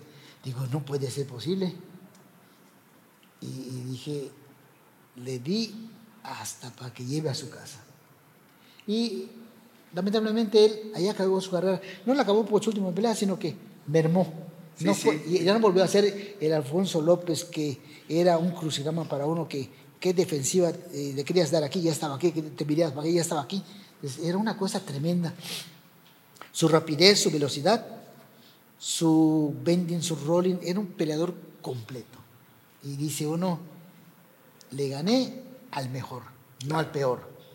Tuve esas agallas para poder eh, solventar ese, ese momio que decían 1 a 10. 10 para Alfonso, 1 para Guti. Nadie daba un quinto. Me podido pensar que ni mi familia creía en uno de que... Pero, por el récord invicto, por, la forma, por el estilo, por todo. Pero hay algo que debemos aprender seres humanos, que el hambre lo puede todo. ¿El hambre de todo? No, pero en tu caso no fue tanto eso. Fue más el coraje, lo personal. Pues pero, Marco, no me gustó eso, no me Marco, gustó aquello, ¿no? Pero Marco, el, el hambre de ser alguien en la vida el alguien de, llegar y que te reconozcan. Pues reconocimiento, porque económicamente no había ni en tus tiempos ni en los míos. No, sí, gané, era, era, más amor al deporte. 4 mil dólares por ir a disputar el campeonato. Exactamente, eh, este, no había eh, tanto no se, me puede, no, no se me puede olvidar, porque 4 mil dólares equivalían a como 80 mil pesos en ese tiempo. Era mucho. Era mucho. Ya lo convertías y decías, Gracias. Pues sí, pues yo, quería, quería, tener un vehículo y me llevaron a, una distribuidora de, aquí de, de, Mérida. Y así, sí, para. ¿Para qué me alcanza? Para este carro. Pero ahí se va toda mi bolsa. ¿Y qué voy a hacer? Saliendo, no te, no te preocupes. Te vamos a dar las placas, te vamos a dar gasolina. Ah, bueno, así sí, lo Ya me convencieron, no chinguen. ¿Y, qué va a comer o qué? con eso era todo lo que había ganado. no me cobraron un porcentaje por haber ganado el campeonato y como regalo, Entonces, ah, qué padre, estrenaron mi primer vehículo. Sí, ya no hay para comer, pero miren, cabrones. Sí. Traigo un buen carro. como buen mexicano. Sí. Como buen no mexicano. tengo gasolina, lo estaciono ¿No? allá y me voy a pie. Y ahí lo dejo parado, pero Claro. pues ya llegué mi buen Ya carro, ¿no? Si así éramos los mexicanos Sí. antes, preferíamos aventar el dinero. Eh, pues yo creo que bueno, ya actualmente ha cambiado muchísimo, ha cambiado todo, pero pues sí, prácticamente lo tuyo no era tanto, pues ambición de, de- de- de- de económicamente sí, yo creo que cubría una parte Sí. pequeña, Sí. pero era más saber que llegabas a México y tener ese reconocimiento de los reflectores, ¿no? Sí, sí, sí. Llegar y que te reciba el señor presidente de la República. Llegar y que te reciba don Mario Moreno Cantinflas. Llegar y que te reciba la doña doña María Félix, don Pedro Vargas, Julio Alemán, Rosita Quintana, Juanelo, Bigote que canta. Grandes personajes. Digo, ¿dónde estoy? Me estoy codeando, codeando con, Sí. con tantas personas. Sí. Cuando fui huésped distinguido de nuestro querido Acapulco Guerrero, que ha sido golpeado, este, me nombraron huésped distinguido de allá. Y no recuerdo muy bien el, mi, mi amigo Juan, Juan Solís, que era quien nos hacía el favor de llevarnos y pasearnos. Pues nos, nos llevaba por una avenida y no sé por qué razón nos detuvo la policía. Y él amablemente se estacionó y ve el policía muy prepotente. Y dije, mira, mm, no quiero ser grosero, pero pues el señor viene como huésped distinguido de Acapulco Guerrero. Ujú. Posiblemente tú no sepas quién es, pero te voy a decir quién es el señor Gutiérrez Paz, el campeón, el campeón del mundo. Le valió al señor. Le digo, eh, le dice mi amigo, no quisiera hacer lo que voy a hacer, pero voy a tener que salir una llamada. Ah, me- me- me- Sí. no, pero pues eh, te, estoy- te estoy diciendo, como buen ciudadano, que el señor es huésped distinguido de la ciudad de, Aca- de aquí, Claro. de Acapulco Guerrero, es una persona que estamos paseando y no tienes por qué detenernos, estamos cometiendo una falta, tú por tu prepotencia nos estás viendo. Te vuelvo a decir que por favor nos dejes seguir nuestro camino. No, yo soy el que comandante fulano está y yo mando. Bueno, perfecto. Ring. Levantan al general de de Claro. Señor, este, tengo un pequeño problema. Y le digo, "Paisano, Tengo un pequeño problema de que pues, estoy paseando aquí al, al campeón del mundo, al al señor Guti Espadas, y aquí un oficial nos tiene detenido con varias patrullas. ¿Dónde están ustedes? No cuelgues. Nosotros mismos. Pa, pa, pa, pa, pa. Desarmaron y se lo llevaron. Encuartelado. Digo, chinga, me, me siento mal, pero, pero es que aquí le estamos diciendo todavía como persona que eres juez distinguido, que te están recibiendo las autoridades, que es un privilegio para nosotros tenerte aquí y todo, y está portando, ve lo prepotente, tienes razón, me gusta poner, pum. Y estuvimos en Acapulco buen tiempo.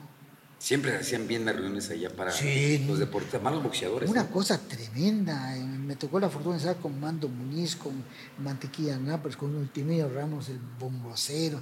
No, no, no, no, no. Estuvimos con las grandes figuras de ese momento. Mencióname Señorones. siete figuras de tus tiempos. Mantequilla Nápoles.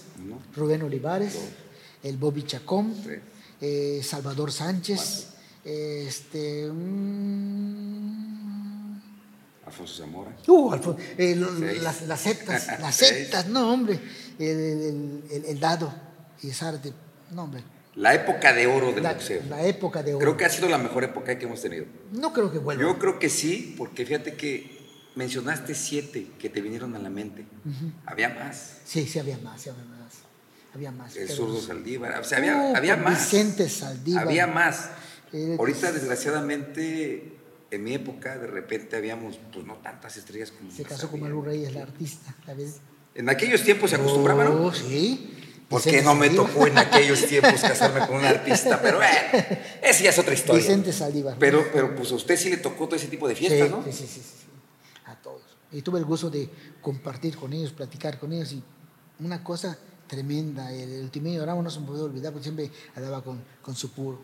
bongocero, muy, muy bullanguero él. Sí. Qué tiempos y, y qué, qué oportunidad de oro para nosotros poder, compartir con grandes campeones del mundo de ese tiempo. Los más grandes. Los más grandes. La verdad, si es la época de oro, te, te- ahí te voy, a- te voy a decir por qué. Eh, perdón que lo tuteé, pero hay que No, más chavo estás en casa, tú eres Este, familia. ¿Qué piensas del boxeo de ahora? Pues los tiempos Se peleaba por ser el, por el mejor con el mejor, porque no hubiera un buen sueldo, porque querías que la gente te diera reconocimiento, porque querías demostrarle al público que tú eras el mejor. Efectivamente. ¿Qué me dices de ahora? Pues la televisión en realidad ha ayudado mucho. Gracias, digo, porque están cobrando bien. Sí. La neta, en Pero- ese aspecto estamos pero de Marco, acuerdo. Pero Marco, en una función de box, ¿sabes cuánta gente trabaja? Sí, sí, sí. Mucha gente. El que hace limpieza, el que vende refrescos, el que vende taquilla. Desde el que pone el ritmo. En todo. Entonces, el boxeo es una maravilla porque genera muchos empleos. Pues sí. Mis respetos. Pues sí dice que es peligroso el golpe de la cabeza, pero pues eh, está establecido. Definitivamente me queda claro. Y- Pero, pero me estás cantinfleando y no me estás contestando qué tiene que de diferente el boxeo de ahora con el boxeo que, este, que, que- que estaba, que estaba usted, porque eran madrizas. Y era pelear con el mejor, y era. Te llevaban a un país porque pensaron que, que te llevaban a que te madrearan. Pero es que, es que tu- Actualmente, ¿qué está pasando? Es que tu pregunta tiene, tiene, la- tiene la respuesta, puesto que los tiempos han cambiado. Eh, Pero eh, ¿qué- en qué- qué rounds, te quedas mejor? en onzas de. No, de- en rounds yo creo que yo estoy de acuerdo, la neta, porque íbamos a, proteger al quedar, íbamos a quedar un poco más loco de lo que yo quedé, porque yo creo que sí, mi, mi estilo era así como que muy rú- rústico. Este, una, dos, el- eh, es lo que sí se le aplaude, fíjate, en paz descanse a don, a don José Sulaimán. Él fue el que bajó los, los rounds por protección de la... Para de- nosotros no, que estamos en el boxeo y conocemos a Marco Antonio Barrera, Marco Antonio Barrera con estilo depurado. Yo siempre he dicho que fui rústico. No, no, no, no, no, no, no. Aquí, en- lo he dicho aquí en cámara, ¿no? Que era rústico, 4x4 y que me, No. me bendecía cal de arriba y vámonos. No, no, no, no, no, no. Eh, en realidad, eh, pues lo puedes decir, pero nosotros sabemos un poquito de boxeo. Sabemos que Antonio Barrera con clase, con sentido de la distancia, que podías sentir cuando el rival estaba lastrado para poder acabarlo. Y algo muy importante, no perdonar, Mm, pues no. no. El no se puede. En eso me identifiqué cuando yo lo escuchaba hablar que decía, no, chingue su madre. Primero yo. Primero yo. Y, y así Y- subía, pues. y dije, te voy a volar la nariz, la cabeza. Creo que no era el único que tenía esos pensamientos. No. Y desde abajo del ring, pues yo me gustaba descontar. Sí. Yo nada más veía que usted lo frenaban. Yo no, yo me encabronaba. y- No, no, no, no. Sí, no, no. yo Ante sí. todo eso. y, Era lo malo de ser chilango, fíjese. No puede cambiar uno sus raíces. Sí, sí, sí, sí. Pero Eh, bueno, ya me mareó, ya me sacó, ya no me quiere decir nada del boxeo actual. ¿Qué hacemos? El boxeo de Como que ahí, ¿qué hacemos? El boxeo de choque, eh, todo ha sido formidable. Sí, no, Ahora la hay chingada. reglas, hay mejor atención. No, eh, me refiero a, a- digo, sí, sí pasó también hace mil años. Empezó Mohamed Ali peleando con uno de, de lucha. Sí, sí, sí, sí, sí, lo vi. Y ahorita actualmente están peleando del MMA, están peleando youtuberos, están sí. peleando. Dice Juan Manuel Márquez, le faltan el respeto al boxeo. Claro, claro. Yo, le- yo, yo le digo, ¿sabes qué? Si una gente se quiere poner unos putazos, pues, pues que se suba. Hay que dejarlo, pero que sea exhibición. Pero Marco, hay reglamentos, hay, hay bases, hay historia y no la podemos brincar. Ante todo, yo creo que el ser humano debe ser respetuoso. ¿Sí? Sí, sí, tú tienes un lugar privilegiado y nadie te lo va a quitar, pero ante todo es una persona que donde vayas te atienden, te admiran. ¿Por qué? Porque es tu comportamiento. Has dejado un legado para siempre que nadie, nadie va a poder hacer. Lo pudiste hacer tú, porque eres único en toda la historia del mundo. El único ser humano que es como tú es Marco Antonio Barrera. ¿Y quién es? Eres tú. Pues sí. ¿Me replicas? Pu- Pues sí, pero no, Siempre- no todo mundo. Siempre invitado, nunca igualado.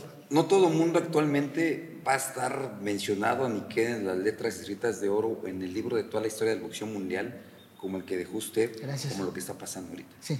Ahorita ya como que dices, ah, bueno. Diferentes tiempos. Ah, bueno. Pero ahorita quien se levanta y empieza a hablar de boxeo dice, Guti Espadas, ay cabrón, no, le gustaban los madrazos, Sí, buscaba sí, sí. knockout, era un guerrero, peleaba. Hasta ahora me gusta, pero no me gusta que me los den.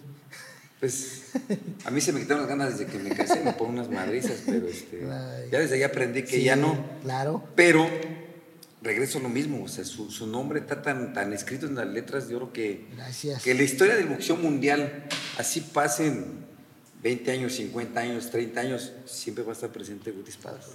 Es un verdadero honor para nosotros, porque nunca nos imaginamos en el tiempo que tú incursionas para el boxeo.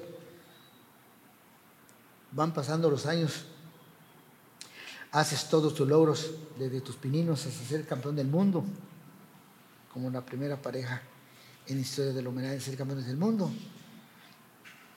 Pues no pasa por tu mente nada de eso. Nunca te imaginas. No, nunca te imaginas. Entras porque realmente te gusta.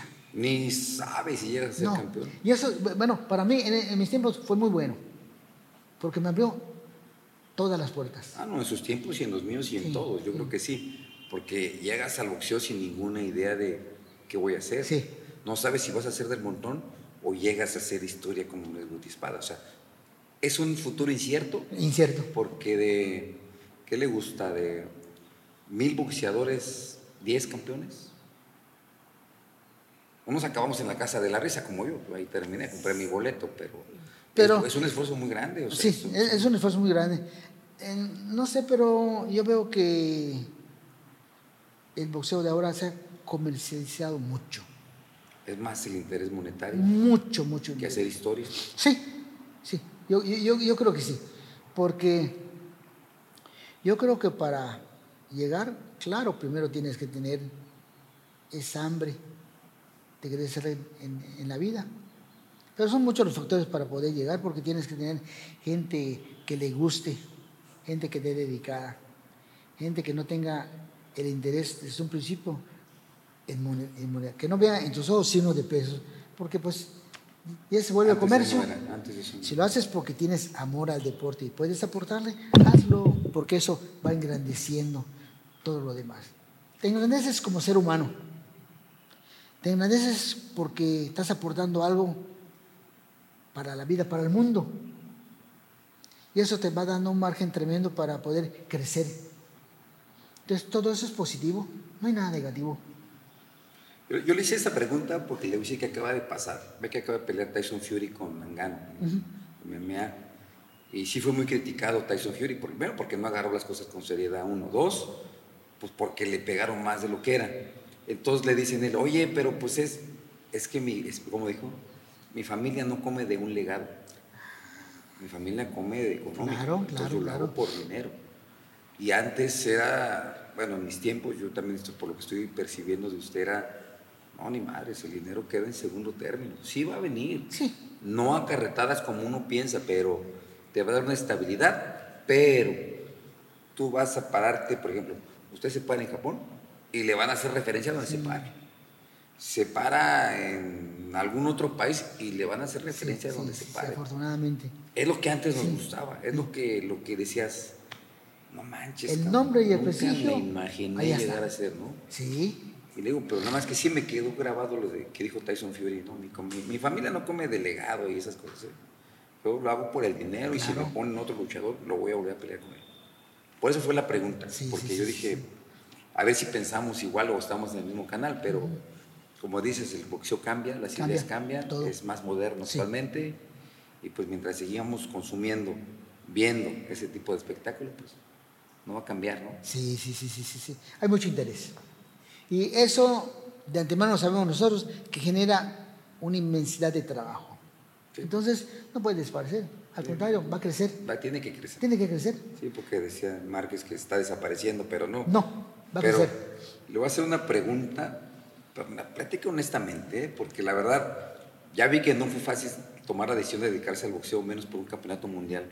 Pero ¿qué pensó? ¿Qué dijo cuando su hijo le dijo, papá, quiero ser boxeador?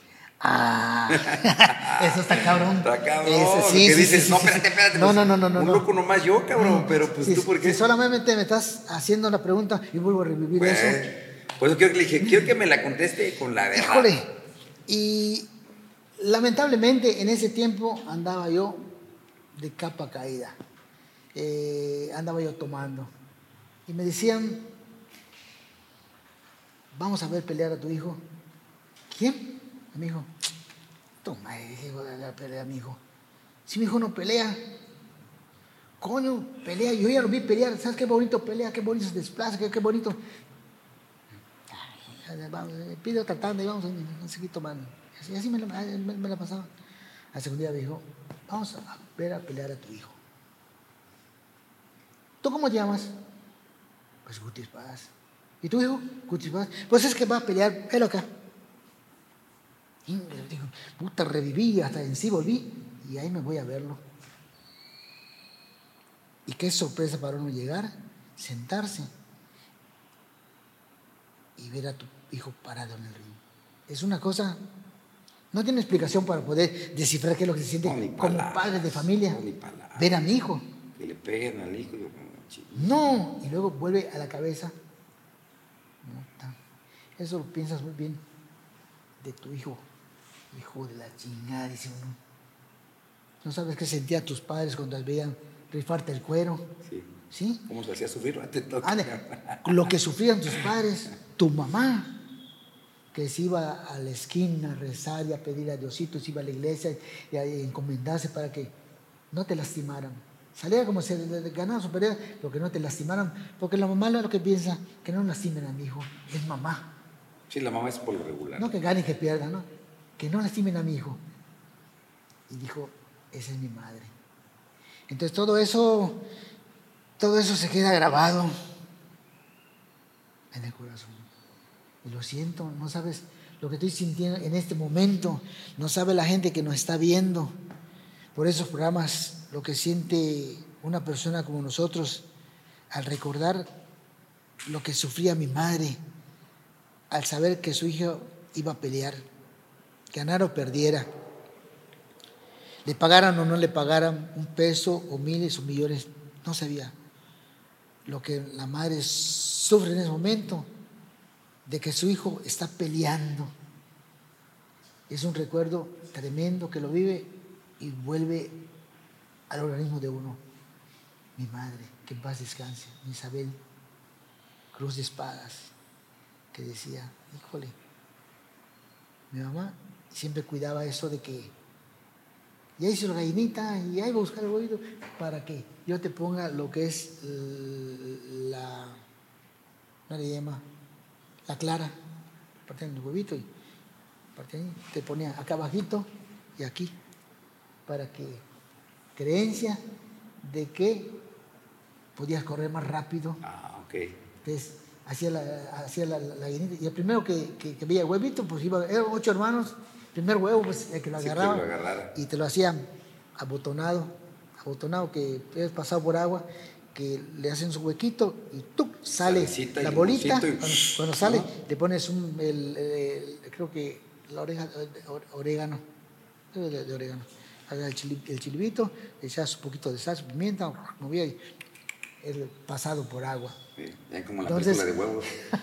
Lo que se necesita para llegar, para todo, primordial. Y aparte, el primer papá e hijo de ser campeones mundiales. Híjole. Chingón, ¿no? Digo, no hay palabras, pero qué chingón, ¿no? Eso te digo así. Me dices y vuelvo a vivir, a revivir.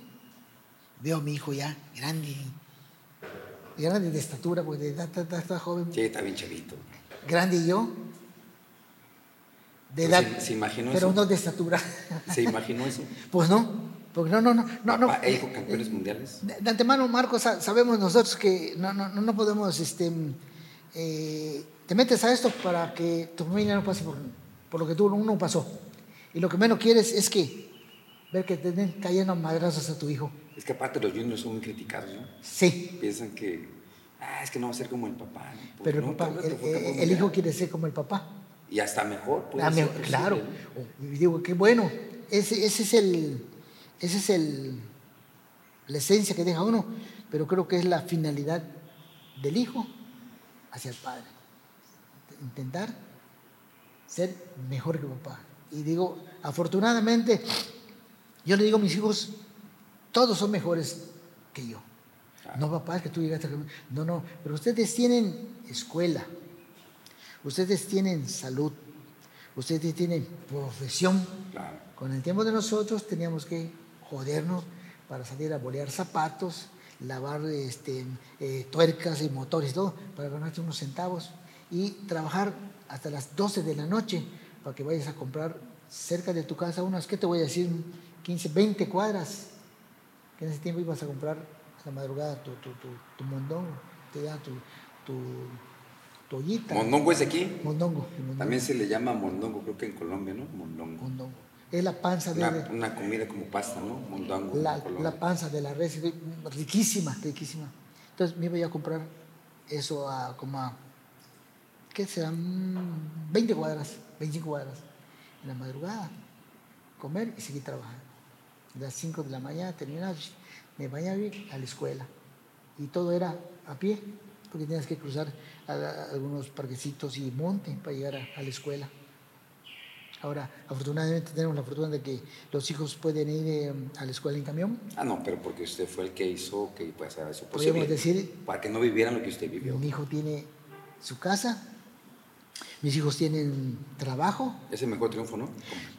Más, más que agradecido con Diosito y con la vida, porque pudimos dejarle eso.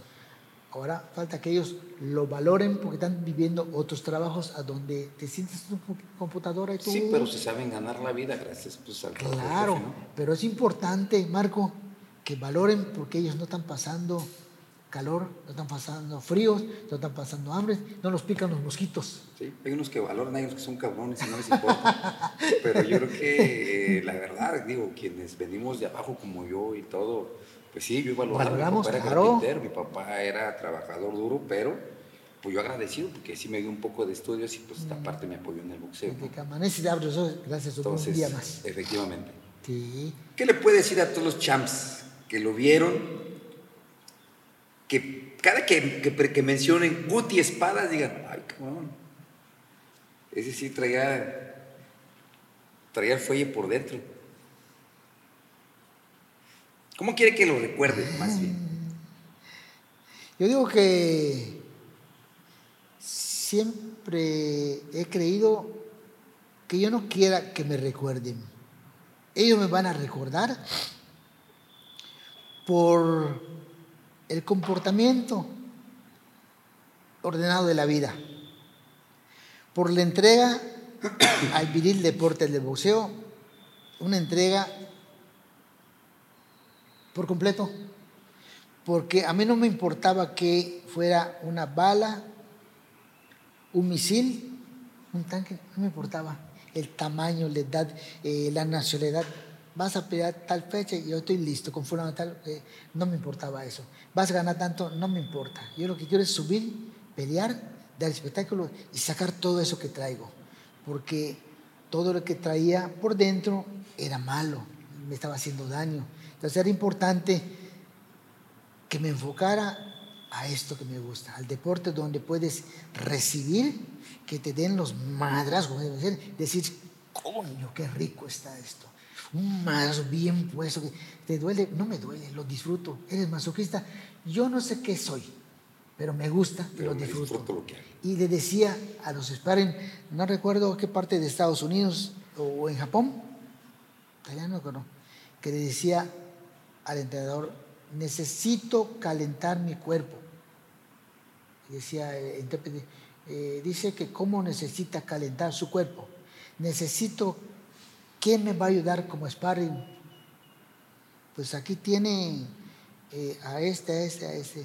Son cinco, sí, pero pregúntales si les puedo soltar con fuerza, porque al primer les los voy a dormir. Oh, oh, hacían así ellos. Y no creían. Entonces dijeron, voy a calentar primero mis brazos, luego voy a calentar mi cuerpo. Bum, bum, manoplas, gobernadora. Y ahora sí, digo a mi manejador, por favor, con tus puños, quiero que golpees mi abdomen. Me paraba yo, Marco, le hacía así. Él, ya sabía. ¡Bum! ¡Bum! ¡Oh! ¡Oh! ¿Y qué pasa? Mentalmente, sí, pues sí. tu rival. Decía, este está loco. ¿Cómo le voy a Con el puño, que ¡bum! ¡bum! Es como son los japoneses excéntricos. ¡Oh! ¡Oh! Sí. Sí, entonces eso para mí, digo, puta, pan comido. Si mi entrenador, que pesaba más de 100 kilos, te decía, súbete al ring, te sientas y te vas a dejar caer. No vas a brincar para caer, sino que quiero que te sientes y caigas. Y luego ahora, párate y vas a brincar, a caminar. Brincando, haciendo así, con fuerza. Piedra. Oh, entonces mentalmente el otro. Sí, ¿Qué, ¿qué le voy a hacer? Te, te preparabas como Dios manda, como los antiguos. Estaba, tenía oportunidad de usar en, en, cada pie polainas de kilo 600. ¿Así? y trabajar con hacha de las más grandes, grandes que hay, con un brazo, con el otro brazo y todo eso, trabajo duro, trabajo de fortaleza. Tenía un tronco en casa de mi mamá, donde luchaba yo con él, y una piedra, le he hecho un hueco para levantar y subir. Todo rústico, a como mi mente decía, porque no tenía preparador físico, no había nutriólogo, psicólogo. No, no existía. No, no había nada. Existía como uno se daba a entender y con lo que producto de gallina se le llama. Pero la verdad, yo creo que sí, una época muy fuerte la que. La que pero qué tiempos tocó. Qué tiempos padrísimos. Más, más duro su tiempo porque está más cabrón los A mí ya me tocó un poquito más light. Pero bien, yo creo que Guti Espada siempre va a estar en las páginas de boxeo mundial. Es una bendición de Dios. Y, este, y aparte de los campeones de los organismos, de los pioneros, de los primeros, la, la AMB creo que es la más antigua. Este, después su hijo continuó, pero pues con un organismo que muy bien hizo un trabajo extraordinario, el señor este, Sulaimán. Y, y, la primer pareja de papá e hijo, ¿no? Ser campeones mundiales de la Blanca Mérida. Y, y, la verdad no nos queda más que agradecer a un round más muy agradecidos por recibirnos y por platicarnos estas anécdotas que la verdad las vamos a llevar y las vamos a platicar. Marco, pero qué dicha para nosotros que estemos vivos,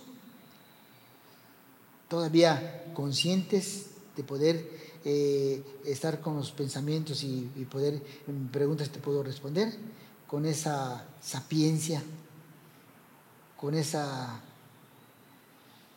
historia que tiene uno, el legado que vamos a dejar y algo de lo que más contento me tiene es que nos vamos a pasar desapercibidos por este mundo. Va a quedar un legado, va a quedar un nombre, va a quedar un prestigio y la dicha de ser la primera pareja en la historia de la humanidad de buceo, ser campeón del mundo, estar vivo, estar compartiendo esos momentos contigo, con tu equipo de trabajo, que se toman la molestia de venir a visitarnos, de venir a entrevistarnos. Yo con ustedes nada más les puedo decir que soy eternamente agradecidos que esta tierra bendita está abierta para el momento, el día y la hora que lleguen. Siempre serán bien recibidos Marco Antonio Barrera con su distinguida familia y todo su equipo de trabajo. Nada más me resta decirte gracias por brindarnos tu amistad. Gracias por darnos este tiempo tan valioso para nosotros. Y gracias por darme la oportunidad de poder contribuir a engrandecer y a que la gente nos siga recordando porque pueden ver ahora por estos medios que tenemos en la actualidad de la tecnología que estamos bien, estamos vivos, que estamos útiles, estamos cuerdos y estamos saludables. Y sigue enseñando que la profesión. Afortunadamente, afortunadamente. Gracias a Dios. Estamos ya de 4 a 8 en el Liceo Salvador Alvarado, dando clases de 4 a 8 todos los días. Ya escucharon. ¿Quieren aprender bien de boxeo? ¿Quieren tener ese estilo fuerte y que no te importe el rival? Pues aquí está el profesor. Gracias. ¿No? Gracias, sí, Muchísimas sí, sí. gracias. No, hombre, encantado. Y gracias a la Blanca Mérida que vamos a seguir todavía por aquí un round más. No se le olvide a todos los champs poner la campanita, poderle seguir el dedito para arriba. Esta es su casa. Gracias a usted vamos creciendo y le vamos a tomar la palabra, ¿eh? vamos a regresar. Esta es su casa, bienvenidos cuando gusten y a la hora que lleguen serán siempre bienvenidos Marco Antonio Barrera y todo su equipo. Ya lo escucharon. Gracias, champs.